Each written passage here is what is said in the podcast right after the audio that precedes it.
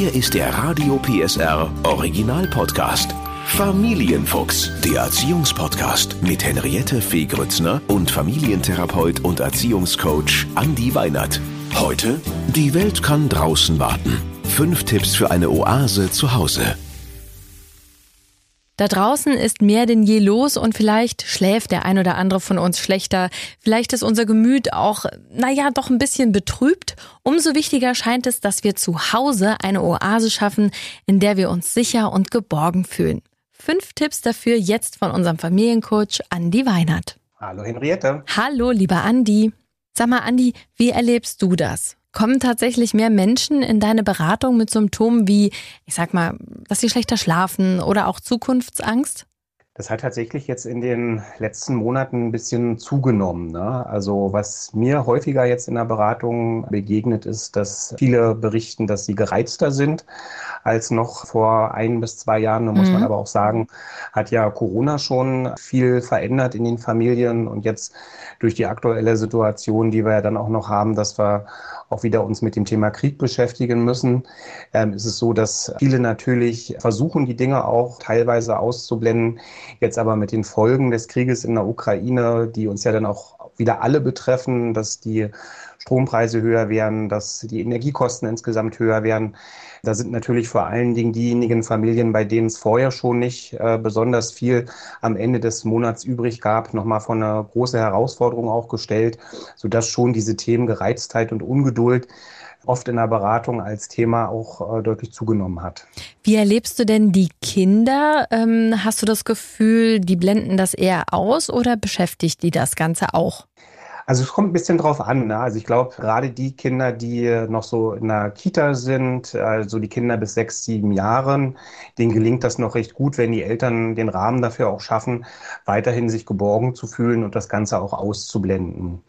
Bei den älteren Kindern ist es natürlich schon so, dass die durch bestimmte Informationen, die sie dann eben erlangen, entweder auf dem Schulhof oder dadurch, dass es eben vielleicht auch in den Medien dann mal thematisiert wird, dass da natürlich auch Fragen auch aufkommen und natürlich auch die Kinder vielleicht merken, Mensch, Mama und Papa sind angespannter als früher, die sind vielleicht auch gereizter mhm. ne, und fragen sich natürlich auch, woher das kommt.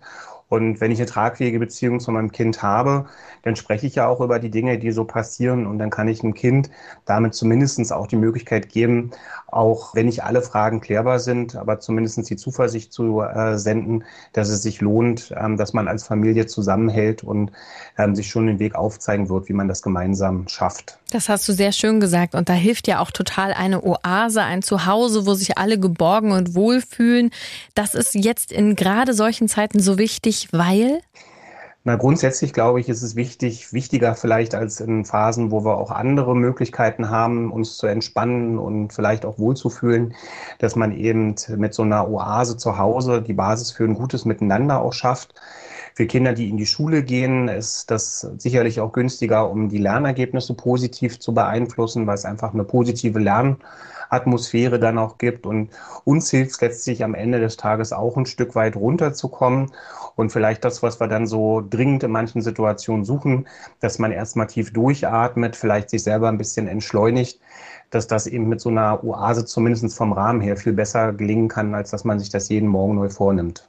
Und genau das machen wir jetzt zusammen durchatmen mit dir und fünf Tipps für eine Wohlfühloase zu Hause. Tipp Nummer eins, Nachrichten aus. Sag mal was, Andi, dazu. Nachrichten generell gucken ist ja klar, ist wichtig, dass man weiß, was passiert ist, gerade so am Ende des Tages, wenn man den ganzen Tag mit der Arbeit zu tun hatte. Aber dennoch, ähm, durchs Handy sind wir ja alle, sind wir mal ehrlich, äh, gucken wir ständig rauf, dann kommen Push-Meldungen. Mhm. Wirklich bewusst sagen, so jetzt ist äh, Schluss und aus. Was rätst du Familien, gerade wo man merkt, ich bin gereizter, ne, ich bin schneller genervt? Wie wichtig ist das und kann man wirklich auch manchmal sagen, Nachrichten komplett aus, mal ein Wochenende gar nicht oder geht das so weit? Also ich glaube, wir müssen uns klar machen, dass in der Medienlandschaft mittlerweile auch äh, sehr, sehr intensiv und sehr, sehr dicht Medien auf uns einprasseln und sowas wie eine neue Aufgabe für uns alle auch ist, dass wir uns selbst einen Medienfilter auferlegen müssen. Also ganz oft ist es so, dass, ja, wenn man sich jetzt mit einem bestimmten Thema beschäftigt, dass wenn man das Ganze mit ein bisschen Abstand betrachtet, kann man sagen, okay, da ist jetzt gar nicht so viel Neues passiert.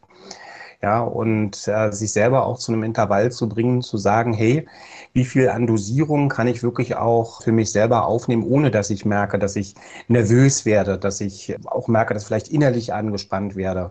Ja, ist, glaube ich, ein ganz guter Punkt auch und genau so wie du es sagst, ähm, sich selber auch im Rahmen von dem Mediensabbat äh, auch mal dazu bringen, zu sagen, hey, wir können uns doch auch einfach mal einen Tag ausmachen, wo wir tatsächlich auch bewusst sagen, wir alle lassen die Telefone aus. Wir nehmen uns eine gemeinsame Aktivität vor. Man spielt vielleicht, wenn es jetzt wieder etwas kühler draußen wird und verbringt einfach mal einen Tag auch ohne, dass immer irgendwelche Nachrichten, ich sage es jetzt mal auch Hiobsbotschaften verarbeitet werden müssen, weil das macht etwas mit uns. Und ähm, das ist, glaube ich, ein ganz wichtiger Punkt, dass man sagt, ähm, zum, zum, zum Selbstschutz auch ein Stück weit gucken, wie viel an Dosierung kann ich denn wirklich für mich selber auch ertragen. Und die Frage ist ja auch immer, ob es wirklich das Erste und das Letzte sein muss, dass ich aufs Handy gucke und in die Nachrichten gucke, ne? Also äh, News, mhm. was ist passiert, oder ob ich mir nicht einfach mal das Handy nehme, einen schönen Stream anmache und sage, ich höre jetzt coole Musik und ich starte mal mit einem guten Song und mit ähm, schönen Gedanken in den Tag und so auch natürlich am Abend. Genau. Ja, also das sind, glaube ich, wichtige Zeiten, wo man das Handy ruhig mal weglegen kann. Und natürlich beim Spielen mit dem Kind, da hat das Handy, finde ich, auch einfach mal Pause. Tipp Nummer zwei. Zusammen die Oase gestalten und umgestalten. Das ist ein toller Tipp, weil wir ja ganz oft auch überlegen, was können wir denn mit unseren Kindern so gemeinsam tun und ja auch an anderen Punkten in dem Podcast immer mal so in der Situation waren, Mensch, was tun wir als Eltern denn eigentlich, um uns selber zu stressen? Und hier bietet sich eine wunderbare Möglichkeit, wie man Kinder involvieren kann, wie mhm. man gemeinsam sich einen Plan machen kann. Es müssen ja gar nicht die großen Renovierungsarbeiten jetzt wirklich sein. Manchmal sind es ja auch schon Kleinigkeiten. Und gemeinsam beispielsweise zum Blumenladen zu gehen, ähm, sich ein paar Blümchen zu kaufen, Pflanzen zu holen oder auch zu sagen, hey, wir bauen mal zusammen ein neues Regal oder wir stellen Dinge auch um bietet ja wirklich auch wieder die Möglichkeit zu gemeinsamen Aktivitäten, wo jeder, egal welchen Alters, auch mithelfen kann mit seinen Möglichkeiten und man zum Schluss auch gemeinsam einen Erfolg kreiert hat, der jetzt mal losgelöst von Spiel auch eine positive gemeinsame Aktivität sein kann. Weißt du, was wir neulich gemacht haben? Äh, wahrscheinlich wirst du jetzt als Psychologe sagen, dass das ganz genial war. wir haben tatsächlich ein ganz großes äh, Bild gemacht gemeinsam und jeder hat aus Zeitschriften, da liegt ja allerhand, ne, wo man einfach so ausschneiden kann, hat so ein, so ein Teil gemacht und wir haben so ein Familienbild gemacht und das cool. war ganz, ganz spannend, weil du dann auch mal so, also so, was sind so fürs nächste Jahr, so deine Wünsche, Träume, wie so, ein, so eine Art Vision Board und das war so spannend, weil das äh, auch so der Moment war, um mal in Kontakt zu kommen, weil oftmals kennst du ja selber von deinem Sohn, wenn man sagt, Mensch, was wünschst du dir und was wären schön? Ach, äh, ja, weiß ich jetzt nicht. Aber wenn man das mhm. so bewusst macht und beobachtet, also praktisch, ne, die gar nicht so drüber reden müssen, sondern die was ausschneiden, was sehen, wo sie äh, instinktiv sagen, Kinder, oh ja, das finde ich toll, ne, das gefällt mir. Oder auch der Partner, wo man dann nochmal anders ins Gespräch kommt und guckt, guck mal, was ist denn dir wichtig? Ähm, ne, was würdest du gerne haben? Und wo man nochmal andere dann ähm, Gespräche hat äh, währenddessen oder ein schönes Hörspiel läuft. Also das hat total Spaß gemacht und das kostet auch nicht viel. Genau, klasse. Nee, finde ich super, dass ihr das gemacht habt. Ich wusste, dass du das sagst. Wie schön. Sieh, wie viel ich gelernt habe von dir. ja, bevor wir zu Tipp Nummer drei kommen, findest du denn auch wichtig, dass jeder in der Oase auch seinen Rückzug hat und den auch selber gestalten kann oder sollte man das lieber gemeinsam alles gestalten?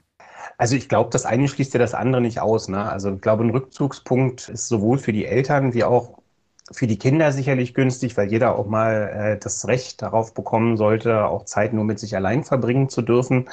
Das heißt also, wenn man die Oase gemeinsam gestaltet, kann man ja Bereiche festlegen, wo man sagt, okay, das machen wir zusammen, zum Beispiel das Wohnzimmer, das Kinderzimmer, da können wir ja zusammen mit dir gemeinsam überlegen ne? und das Schlafzimmer, das gestalten Mama und Papa für sich selber so ein bisschen um. Und jetzt werden natürlich viele denken, oh, ich möchte aber nicht so gern, dass mein Kind jetzt anfängt, die Wände zu dekorieren. Ich weiß genau, was dann los ist. Dann habe ich überall Farbkleckse an der Wand. Das ist damit, glaube ich, nicht gemeint, ne, Andi? Nee, das ist damit nicht gemeint. Ne? Also so wie ich es auch gesagt habe, wieder so nach seinen Fähigkeiten. Man muss da ja auch kein riesengroßes Projekt draus machen. Manchmal sind es ja auch Kleinigkeiten. Auch das Stöbern nach Ideen kann ja schon ähm, eine Möglichkeit so eines Vorprojektes sein. Ne? Was können man so für mögliche Ideen auch ja nutzen? Und jetzt wer jetzt zum Beispiel sagt, oh Gott, ich will jetzt nicht das Kinderzimmer umstreichen, arbeitet vielleicht mit Wandtattoos oder ähm, entscheidet sich dafür, okay, wir räumen vielleicht einfach mal die Schränke ein bisschen praktikabler so dass man sich besser wohlfühlen kann, um. Genau. Tipp Nummer drei, bewusste Zeit für Kuscheln und Gespräche. Auch ein ganz wichtiger Punkt. Ne? Also die Suche nach Wärme, Nähe und Geborgenheit und auch der Austausch, gerade in so Situationen, wenn die Kinder vielleicht auch größer werden und zunehmend verstehen, was passiert eigentlich gerade, ist, glaube ich, ein ganz wichtiger Punkt. Um sich selber zu disziplinieren, manche Familien machen das auch schon, ähm, ist es sicherlich günstig zu gucken, schaffe ich es vielleicht Kuschelzeiten auch zu ritualisieren. Das heißt also, dass man beispielsweise sagt, man hat am Wochenende irgendwo eine Kuschelepisode mit drinne oder beim vorm zu Bett gehen wird nochmal gekuschelt. Das heißt nicht, dass es sich nicht auch spontan ergeben darf. Es ist einfach nur meine Empfehlung, sich, um sich ein Stück weit besser auch disziplinieren zu können, weil man sowas dann noch gerne wieder aufschiebt, dass man sagt, oh, wir sprechen dann morgen oder lass uns morgen einfach eine Kuschelrunde machen, dass man vielleicht selber für sich auch sagt, hey, ich nehme mir das einmal am Tag mit meinem Kind irgendwie für 15 bis 20 Minuten vor, zu sprechen, in Austausch zu gehen und miteinander Nähe äh, auch zu teilen, ist, glaube ich, dann günstig, damit man es nicht vom Tagesgeschäft zum Schluss wieder vergisst. Ja, und wer mehrere Kinder hat, der wird sich natürlich erstmal, vor allem was das Kuscheln betrifft, auf die Kleinen konzentrieren. Dabei ist es so, äh, das hast du ja in einigen vorigen Folgen auch schon gesagt, gerade die Teenies, die eben viel mitbekommen, die viel Social Media konsumieren, gerade die brauchen Gespräche und auch Kuscheln in diesen Zeiten. Genau. Genau, das ist ganz wichtig, dass man da einem weiterhin Angebot macht. Irgendwann wird es ein Zeitfenster geben oder wird es ein Alter geben, wo dann auch deutlich das Signal gesendet wird, dass das jetzt nicht mehr gewünscht ist. Aber man sollte nicht den Automatismus haben, dass man sagt, nur weil mein Kind jetzt ähm, eben zwölf oder dreizehn geworden ist, hat es in dieser Richtung gar keine Bedürfnisse mehr. Genau, alle wollen gekuschelt werden. Ähm, dann kommen wir zu Tipp Nummer vier, Haushaltsteilung. Auch den hatten wir ja immer mal wieder schon. Ne? Haushaltsteilung ein ganz wichtiger Punkt, damit das Ganze auch ausgewogen ist, dass wir auch die Möglichkeit haben zu sagen, es bleibt nicht an einer Person nur hängen. Dabei finde ich das Wichtige, dass man vielleicht auch so zwei Dinge bei der Aufteilung mit berücksichtigt. Einmal, was kann derjenige wirklich auch? Also gerade wenn Kinder mit involviert werden, dass man auch guckt, Mensch, was kann ich von meinem Kind denn auch erwarten? Und dass man vielleicht auch so ein bisschen danach schaut, wie sind die Interessen so gelagert. Ne? Also Müll rausbringen ist in der Regel so, macht keiner gerne, mhm. aber es gibt vielleicht jemanden in der Familie, der damit am wenigsten Probleme hat. Ja, vielleicht auch Geschirrspülmaschine einräumen. Ne? Gibt es vielleicht jemanden, der sagt, äh, ich kann das ein bisschen besser, bei mir geht das ein bisschen schneller, mich stört das nicht, so dass man vielleicht auch so ein bisschen guckt von ja für allen nicht ganz so geliebten Aufgaben im Haushalt. Wir hatten damit weniger Schwierigkeiten. Und wenn es tatsächlich so ist, dass man da eigentlich äh, jeder gleichmäßig sagt, nee, das will ich eigentlich nicht machen, dann mit dem Rotationsprinzip arbeiten, dass man dann also sagt, okay, wir teilen uns das so ein, dass diese Woche bist du dran, übernächste Woche bin ich dann dran und zwischendrin ist nochmal die Mama dran. Ähm, du hast ja schon ein paar Mal gesagt, dass so ein Haushaltsplan ganz gut ist. Ich bewundere das auch alle Familien, die das ähm, durchhalten. Äh, bei uns bricht das immer wieder ein. Dabei ist diese Haushaltsteilung einfach wichtig, damit sich natürlich alle in der Oase auch wohlfühlen. Das kann natürlich nicht auf den Schultern nur einer Person ausgetragen werden. Ne? Sonst fühlen sich alle wohl und legen die Füße hoch. Nur die eine Person äh, kriecht immer noch am Boden und macht die Flecken weg. Ähm, mhm. Deswegen äh, finde ich diesen Punkt Haushaltsteilung so wichtig. Findest du auch, dass man spontan sagen kann, pass auf Leute, ich sehe gerade, das habe ich gar nicht so im Kopf gehabt, aber der schwarze Wäscheberg hier, dunkle Wäsche, der, der äh, steigt gerade ins Immense. Wenn ich die jetzt anmache, ich muss nochmal einkaufen, du äh, wirst die dann aufhängen. Also, dass man auch spontan verteilt oder braucht es diesen festen Plan? Was ist deine Erfahrung? Also ich glaube, das muss man sich anschauen, wie das Familienleben zum Schluss auch aussieht. Ne? Also so ein fester Plan ist für Familien, bei denen das Ganze auch gut umsetzbar ist, durchaus eine gute Empfehlung auch, ne? weil dann hat man eine gute Orientierung. Aber man kann ja auch mit flexiblen Plänen arbeiten. Also es gibt ja durchaus auch die Möglichkeit, dass man sich beispielsweise nach den einzelnen Wochentagen und den Aktivitäten so einen kleinen äh, magnetischen Plan holt und einfach auch in der Lage ist, wenn es jetzt schnelle Veränderungen gibt, dass man sich kurz vor dem Plan trifft und sagt, wie können wir das Ganze jetzt umschieben? Und dann nimmt man die Namen und verteilt das alles ein bisschen anders. Das heißt also, ähm, wenn man jetzt eher so wie du in deiner Familie Flexibilität braucht, muss man ja nicht ähm, so einen Plan für drei Wochen vorschreiben, sondern man kann eben auch sagen, hey, was steht an? Und schiebt dann im Zweifelsfall auch bestimmte Aufgaben mit Zuständigkeiten einfach ein bisschen um. Mhm. Oder man, man könnte auch so flexibel bleiben und sagen, Blumen gießen und wann du das machst, ist egal, aber bis dann und dann muss es erledigt sein. Genau. Ja, das wäre auch gut. Ja, äh, dann kommen wir zu Punkt Nummer fünf. Gut schlafen. In diesen Zeiten ja so, so wichtig. Ich weiß, in meinem Umfeld haben viele Eltern, aber auch Kinder aktuell Einschlafprobleme und Durchschlafprobleme. Vielleicht auch, weil man so viel Social Media konsumiert oder Nachrichten. Was sind da deine Tipps? Denn Schlaf ist wichtig. Oder? Andi, bist du eine Nachteule? Nee, nicht so richtig. Ich glaube, was ganz, ganz wichtig ist, ist das Thema Schlafhygiene. Ja, also, und auch das ist eine Aufgabe, die wird, glaube ich, jetzt in diesen Zeiten wieder eine wichtigere für uns, dass man irgendwie schaut, okay, wie schaffe ich denn sozusagen auch für mein Gehirn die Situation, dass das Einschlafen und auch das Durchschlafen besser funktionieren kann. Ja, da sind förderlich Einschlafrituale, die nach Möglichkeit ohne Film und Fernsehen stattfinden. Ja, weil ganz oft eben, wenn ich sage, ich schaue nochmal Fernsehen und gehe dann ins Bett und ich gucke irgendwas dann Aufwühlendes, dann bewegt mich das auch wieder. Also eine Empfehlung, die da ganz häufig ähm, in meinen Beratungen auf eine positive Resonanz äh, stößt, ist, dass man eben diese ähm, Talkshows am Abend, dass man sich da wirklich fragt, will ich die vorm Schlafengehen gucken?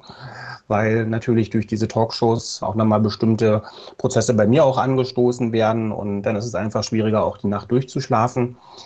Telefon in jedem Fall ausmachen. Auch das wissen wir heute, dass das gar nicht günstig ist, wenn so viel an Mobilfunk um unser Bett herum stattfindet und dann auch einfach gucken, wie schaffe ich es, in einen entspannten ja, Schlafmodus zu kommen. Bei manchen ist das Tee, bei manchen ist das ein bestimmter Duft nach Lavendel, eine angenehme Farbe im Schlafzimmer durch Rosenquarzlampen. Das Einzige, wovon man tatsächlich aus äh, psychologischer Sicht ein bisschen abraten sollte, ist ähm, Alkohol als äh, Schlafmittel zu nutzen. Ja, Andi, auch das wird mir ja immer mal jetzt wieder nimmst erzählt. du uns alle Freude. Nee, aber das ist ja tatsächlich so, dass man primär erstmal so das Gefühl bekommt, dass man mit einem Glas Rotwein besser in den Schlaf kommt, aber Alkohol nimmt eigentlich die Länge der tiefen Schlafphasen, sodass Alkohol gar nicht so ein guter Berater ist, wenn es darum geht, die Schlafqualität zu verbessern. Also dann lieber ein schönes Licht und vielleicht äh, eben auch ein, ja, eine schöne Musik, Lavendel, hast du gerade gesagt. Trotzdem nochmal, vielleicht kannst du das sagen, wie ist es bei Kindern, ob jetzt Teenie oder noch jünger, wie viel Minuten, Stunden vorm Schlafen sollte das Handy eigentlich weggepackt werden? Also ich denke, dass gerade bei kleinen Kindern hat es ja sowieso aus meiner Sicht nichts im Kinderzimmer verloren. Ähm, das heißt also, da sollte man dann eher vielleicht gucken, dass man ein gemeinsames äh, Einschlafritual findet zum Beispiel durch Vorlesen oder dass man nochmal den Tag gemeinsam miteinander zusammenfasst, was war gut, was war vielleicht weniger gut, was will man morgen machen. Und bei den größeren, bei den Teenies, die hast du jetzt auch gerade schon gesagt, ist es, glaube ich, auch eine gute Empfehlung zu sagen, mindestens eine halbe Stunde vorher Telefon ausmachen und sich irgendwie so auf den Abend einstellen. Und äh, was würdest du jetzt bei Durchschlafproblemen raten, wenn man also nachts wach wird, sich wälzt oder wenn man auch merkt, die Kinder sind unruhig, können nicht richtig gut durchschlafen? Was sind deine Tipps? Also tatsächlich bei Durchschlafstörungen ist ja die größte Schwierigkeit immer die, dass man dann wach wird und dass man sich darüber ärgert, dass man wach geworden ist. Und mit diesem Ärger werden letztlich äh, Botenstoffe in unserem Körper ausgeschüttet, die eigentlich Einschlafen unmöglich machen. Mhm. Deswegen ist eine große Empfehlung die, dass man eben, wenn man merkt, man ist wach, tatsächlich erstmal das Bett auch verlässt. Vielleicht für sich selber erstmal nochmal einen Tee macht. Man wird wieder ein bisschen wacher. Das ist auch sozusagen dann insgesamt besser für den Biorhythmus. Und dann vielleicht auch nochmal guckt, dass man vielleicht was Entspanntes liest. So, und wenn man dann sozusagen sich ein Stück weit wieder runtergebracht hat, dass man sich dann vielleicht äh, wieder ins Bett zurücklegt und dann einfach auf den eigenen Atem achtet und mit diesen Atemzug beobachten, wird man dann schrittweise wieder müder und findet in den Schlaf auch zurück. Kann ich nur bestätigen, habe ich schon ausprobiert, funktioniert wirklich. Vielen, vielen Dank, Andi, für deine Tipps. Und äh, wir können festhalten, unser Zuhause, eine Oase, die Welt kann draußen warten. Unsere Festung, da kann nichts passieren, da sind wir sicher und deswegen machen wir es uns dort auch besonders gemütlich und besonders schön. Genau. Danke, Andi. Gerne. Der Podcast rund um Familie, Eltern, Kinder und Erziehung mit Familientherapeut und Erziehungscoach Andi Weinert. Alle Folgen hören Sie in der Mehr PSR App und überall, wo es Podcasts gibt. Familienfuchs, ein Radio PSR Original Podcast. Moderation Henriette Fee Grützner. Eine Produktion von Regiocast, deutsches Radiounternehmen.